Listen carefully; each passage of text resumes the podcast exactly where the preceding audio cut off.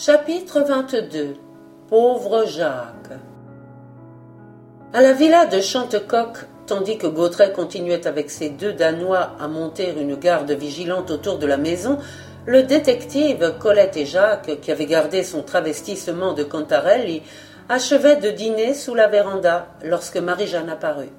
Ces messieurs et dames sont-ils satisfaits? demanda-t-elle d'un air épanoui qui prouvait qu'elle s'attendait à de légitimes compliments. Votre dîner était parfait, répliquait Colette. Moi, déclarait Chantecoq, j'ai repris trois fois du canard au porto. Et ma croûte aux fruits, délicieuse, affirmait Bellegarde. Je suis bien contente, affirmait l'excellente madame Gautret. Et après avoir déposé près du détective quelques feuilles du soir, elle se retira. Chantecoq s'empara d'un journal, l'ouvrit et le déplia. Bellegarde et Colette allaient en prendre chacun un autre, mais tout à coup le grand limier lançait en riant. Ce pauvre Ménardier, quel entêté. Décidément, il veut se couvrir de ridicule. Il tendit la feuille à Bellegarde, et tout en lui indiquant du doigt un passage, il ajouta. Si vous voulez vous régaler, dégustez cela. Jacques s'empara du journal et lut l'entrefilet suivant l'inspecteur Ménardier a découvert l'identité de l'un des complices de l'assassin du Louvre, qui ne serait autre qu'un jeune journaliste connu. L'arrestation du coupable serait imminente. Vous ne trouvez pas qu'il va fort, ce cher inspecteur? Lançait ironiquement Chantecoq. Jacques, lui, ne répondit pas. Il continuait sa lecture. Soudain, ses traits se contractèrent sous l'emprise d'une violente émotion intérieure. Le grand détective, surpris, reprit. J'espère que cela ne va pas vous empêcher de dormir. Vous ne supposez pas que Ménardier vous a repéré et qu'il va venir vous arrêter chez moi. Toujours sans dire un mot, Jacques déposa le journal sur la table. Son visage trahissait plus que de la préoccupation, de la douleur. Tandis que Colette considérait le journaliste avec anxiété, Chantecoq demandait Qu'avez-vous, cher ami? Un malaise subit, fit Bellegarde en portant la main à son front.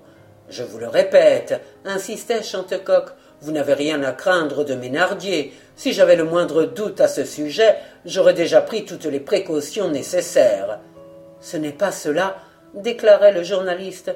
Je ne me sens pas très bien, voilà tout, et je vous demande la permission de me retirer. Colette chercha son regard et ne le rencontra pas. Jacques se leva, salua son hôte et rentra dans la maison d'un pas mal assuré. Mon Dieu fit Colette en pâlissant. Qu'as-tu? interrogeait son père. La jeune fille murmura. Si Belphégor l'avait empoisonné. C'est impossible, déclarait le roi des détectives d'un ton incisif. Cependant, réfléchis un peu. Je n'ai pas quitté Bellegarde depuis ce matin. Je suis sûr qu'il n'a rien absorbé au dehors, et je pense que tu ne vas pas accuser cette brave Marie-Jeanne d'être la complice de Belphégor. Oh non, père, mais je me demande si ce misérable n'aurait pas, à l'insu de cette brave femme, réussi à glisser un toxique dans nos aliments ou dans notre boisson. En ce cas, rétorquait le grand limier, nous serions empoisonnés tous les trois. Colette n'insista pas. Machinalement, elle prit le journal que Jacques avait laissé et en commença la lecture. Tout à coup, elle tressaillit et, comme frappée au cœur, elle eut un faible cri. Mais il était si douloureux que son père lui arracha le journal et chercha à découvrir ce qui avait bien pu causer à son enfant un si profond chagrin. Tout de suite il fut fixé. À quelques lignes au-dessous de l'entrefilet qui annonçait l'imminente arrestation de Jacques, il découvrait ceci. Mademoiselle Simone Desroches, l'auteur d'un poème intitulé Beaux rêves, a été frappée la nuit dernière d'un mal subi qui ne laisse malheureusement que peu d'espoir de la sauver. Chantecoq dirigea ses yeux vers sa fille. Colette, qui avait beaucoup de peine à retenir ses larmes, s'écria Je comprends, il l'aime encore. Affectueusement, Chantecoq attira sa fille contre lui. La nuit était venue, et les rumeurs du dehors n'arrivaient plus que très atténuées jusqu'à la villa du détective. Soudain, celui-ci dressa l'oreille. Il lui semblait avoir entendu de l'autre côté de la maison, dans la partie du jardin qui donnait sur l'allée de Verzy, un bruit de pas faisant grincer les petits cailloux de l'allée. Presque en même temps, des aboiements de chiens s'élevaient. Chantecoq s'écria. C'est Gautret, sans doute, qui se promène avec ses Danois. Mon père, fit Colette en se dressant, c'est lui, lui qui s'en va la retrouver. Chantecoq se précipita, suivi par Colette, au comble de l'angoisse, et rejoignant Gautret, il lui demanda Tu as vu monsieur Bellegarde? Oui, monsieur, à l'instant même. Où est-il? Il vient de partir, même qu'il ne doit pas être loin. Le détective courut vers la porte d'entrée, l'ouvrit, se pencha au dehors. Bellegarde avait déjà disparu. Revenant vers Gautret, le grand limier lui demanda Était-il toujours camouflé? Non, répliqua l'ancien gardien du Louvre. Il avait sa tête et ses habits ordinaires. Tu es stupide, grondait le détective. Tu n'aurais pas dû le laisser partir. Je ne savais pas, monsieur. C'est juste. J'aurais dû te donner la consigne. Colette, affolée, s'exclamait. Il va se faire arrêter. Mais sur un ton d'énergique assurance, Chantecoq lui répliquait. Rassure-toi, je veille. À bout de courage, la jeune fille laissa tomber sa tête sur l'épaule de son père en murmurant. Mon pauvre Jacques. La conscience bouleversée beaucoup plus que le cœur par la nouvelle qu'il venait de lire dans le journal, Jacques Bellegarde, sautant dans un taxi, s'était fait conduire à Auteuil, sans remarquer un individu qui se tenait caché aux alentours de l'hôtel de mademoiselle Desroches, et qui n'était autre que l'homme à la salopette, le journaliste sonna d'une main hésitante à la porte de cette maison où il croyait si bien ne plus jamais revenir. La porte s'ouvrit. Juliette, s'écria le journaliste en reconnaissant la femme de chambre dont le visage consterné et les yeux rougis de larmes achevèrent de l'affoler. Alors, murmura-t-il d'une voix presque imperceptible. Tout est fini, déclara Juliette en étouffant un sanglot. Elle elle est morte bégaya le journaliste. Oui, monsieur. Bellegarde, comme un fou, pénétra dans la maison. La femme de chambre lui ouvrit la porte du salon. Il s'écroula sur un siège et demeura accablé, brisé par la conviction qu'il était la cause de cette catastrophe, torturé par un remords tel que peuvent en avoir les âmes aussi sensibles et aussi loyales que la sienne. De plus en plus convaincu qu'il était l'assassin moral de cette femme dont il avait méprisé l'amour, persuadé qu'incapable de supporter une rupture qu'elle avait faim d'accepter, soit par fierté, soit par désespoir, Simone avait volontairement mis fin à ses jours, Jacques demeurait effondré sur son siège, incapable de réagir, de raisonner, de se chercher une excuse, lorsque mademoiselle Bergen apparut. Sa figure exprimait un profond chagrin. Le reporter se leva et s'en fut vers elle. C'est donc vrai? fit Bellegarde, les yeux égarés, les lèvres tremblantes. Notre pauvre Simone est morte dans mes bras cet après-midi. C'est horrible, horrible en effet. Elsa Bergen se tut. Dans ce silence, le reporter crut deviner toutes les accusations, tous les reproches, et il courba le front. Mais une question qu'il n'osait poser le harcelait à un tel point qu'incapable de résister à l'impulsion intérieure qui l'épouvantait, il bégaya. Elle s'est suicidée? Non, répliqua la Scandinave.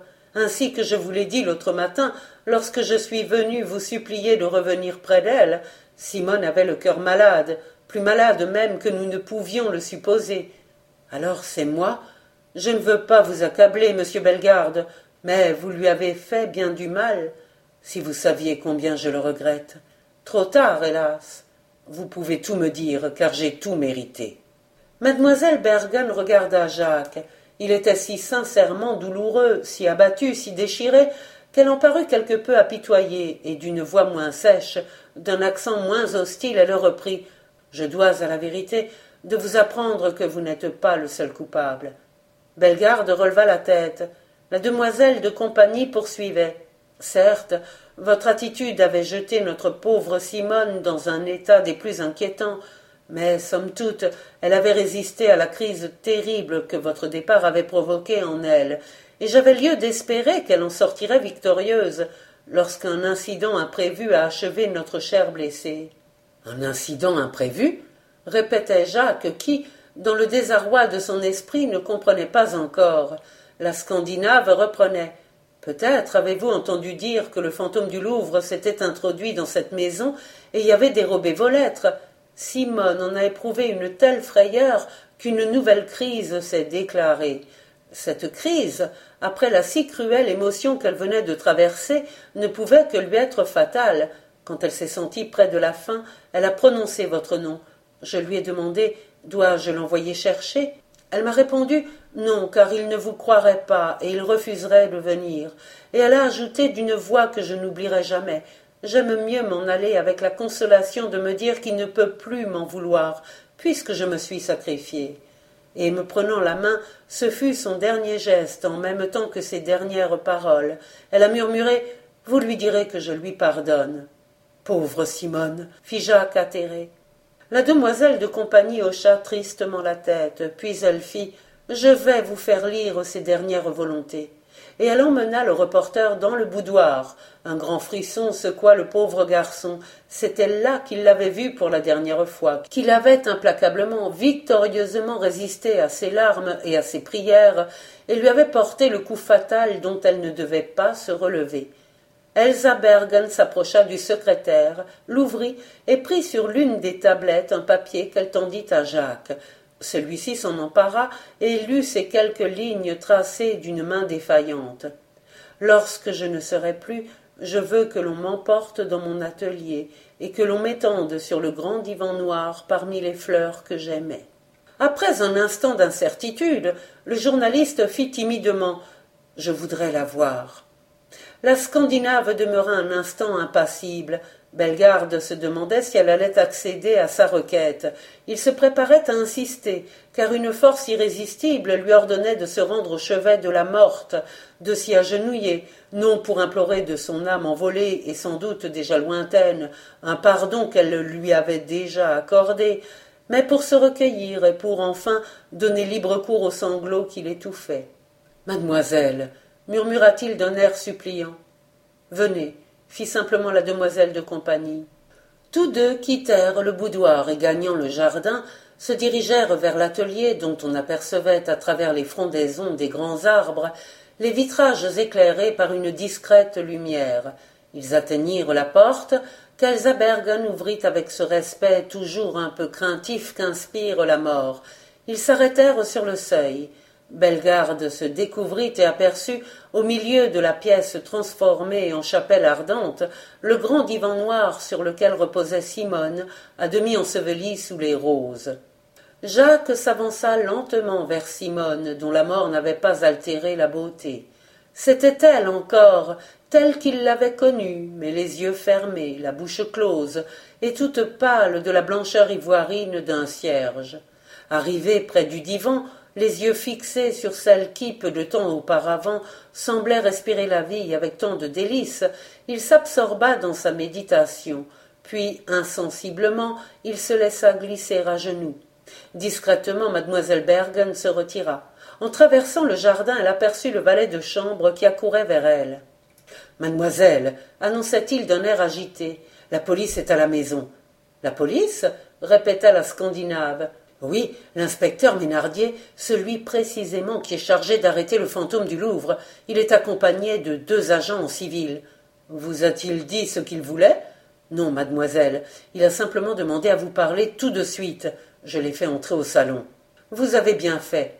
La demoiselle de compagnie s'en fit rejoindre Ménardier qui, après l'avoir aussitôt salué, attaqua. Nous avons la preuve que Jacques Bellegarde est un des auteurs sinon l'auteur principal de l'assassinat du gardien en chef Sabara et du vol d'un trésor caché au Louvre. Est-ce possible? s'écria Elsa Bergen avec une expression de profond saisissement. Ce n'est hélas que trop vrai, affirmait Ménardier. Et avec force il poursuivit. Nous avons été prévenus que Jacques Bellegarde se cachait dans cet hôtel. Douloureusement la Scandinave déclarait. Monsieur, il y a une morte ici, et celui que vous cherchez est en ce moment auprès d'elle. Cette réponse parut impressionner l'inspecteur, et se retournant vers ses agents qui s'effaçaient dans un coin de la pièce, il leur parla à voix basse. Dans l'atelier, Jacques était toujours agenouillé auprès du divan noir. Absorbé dans la plus cruelle des méditations, il courbait légèrement la tête, lorsqu'une main se posa sur son épaule. Il sursauta, se retourna. Chantecoq était devant lui. Sans prêter la moindre attention à la stupeur que manifestait le jeune journaliste, le grand détective lui disait d'un ton bref La police est dans la maison, suivez-moi. Jacques dirigea un suprême regard vers la dépouille mortelle de Simone, mais Chantecoq, l'entraînant au dehors, sortit avec lui de l'atelier, et ils firent quelques pas dans la nuit. À ce moment, ils aperçurent, éclairés par la lumière du grand salon, Ménardier et les deux agents qui, guidés par la demoiselle de compagnie, franchissaient le seuil de la porte-fenêtre accédant directement au jardin. Ils n'eurent que le temps de s'enfoncer dans un bosquet.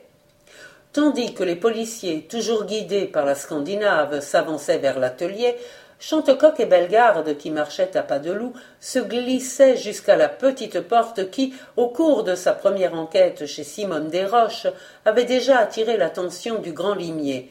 Cette porte était légèrement entrebâillée. Le détective poussa Jacques au dehors et, tout en lui désignant une auto qui stationnait à quelques mètres de là, au milieu de la rue obscure, il lui dit Montez vite dans cette voiture, je me charge du reste. Bellegarde s'avança vers l'auto près de laquelle Gautret attendait. Colette était assise sur le siège, les mains sur le volant, le pied sur la pédale, impatiente de partir. Jacques prit place dans le véhicule. Gautret referma la portière et s'installa près de Colette qui démarra aussitôt. Chantecoq eut un soupir de soulagement, puis il rentra dans le jardin, regagna le bosquet, et, à travers les feuillages qu'il avait légèrement écartés, il aperçut Ménardier et ses deux hommes qui, arrêtés devant l'atelier, hésitaient visiblement à y pénétrer. Tout à coup, l'inspecteur appela d'un geste brusque Elsa Bergen, qui se tenait à une certaine distance. La demoiselle de compagnie s'approcha de lui. Ménardier lui adressa quelques mots. Sans doute lui demandait-il de pénétrer dans l'atelier car mademoiselle Bergen se dirigea vers la porte qu'elle ouvrit toute grande. Une exclamation de surprise lui échappa, et, de la main, elle invita les policiers à s'approcher. Ménardier proféra un cri de colère. Dans l'atelier, il n'y avait plus que la morte, inerte, pâle et glacée sur son lit de rose, qui tachait de pourpre le velours du divan noir. Se retournant vers la Scandinave, qui ne semblait pas moins stupéfaite que lui, Ménardier scanda Si vous m'avez menti, Bellegarde est tout de même perdu. Deux hommes placés devant la porte de l'hôtel le cueilleront au passage. Je vous jure, monsieur, que je n'y comprends rien, protestait Elsa Bergen avec une sincérité évidente. Ménardier martelait Il ne saurait être loin, et nous allons fouiller le jardin. L'inspecteur et ses deux agents allaient commencer leurs recherches lorsque, sortant de l'ombre dans laquelle il se dissimulait, Chantecoq se dressa devant eux. Chantecoq reconnut Ménardier. Le roi des détectives, tout en lui tendant la main, reprenait avec bonhomie. Inutile, mon cher collègue, de vous donner tant de mal. Jacques Bellegarde vient de me filer entre les mains.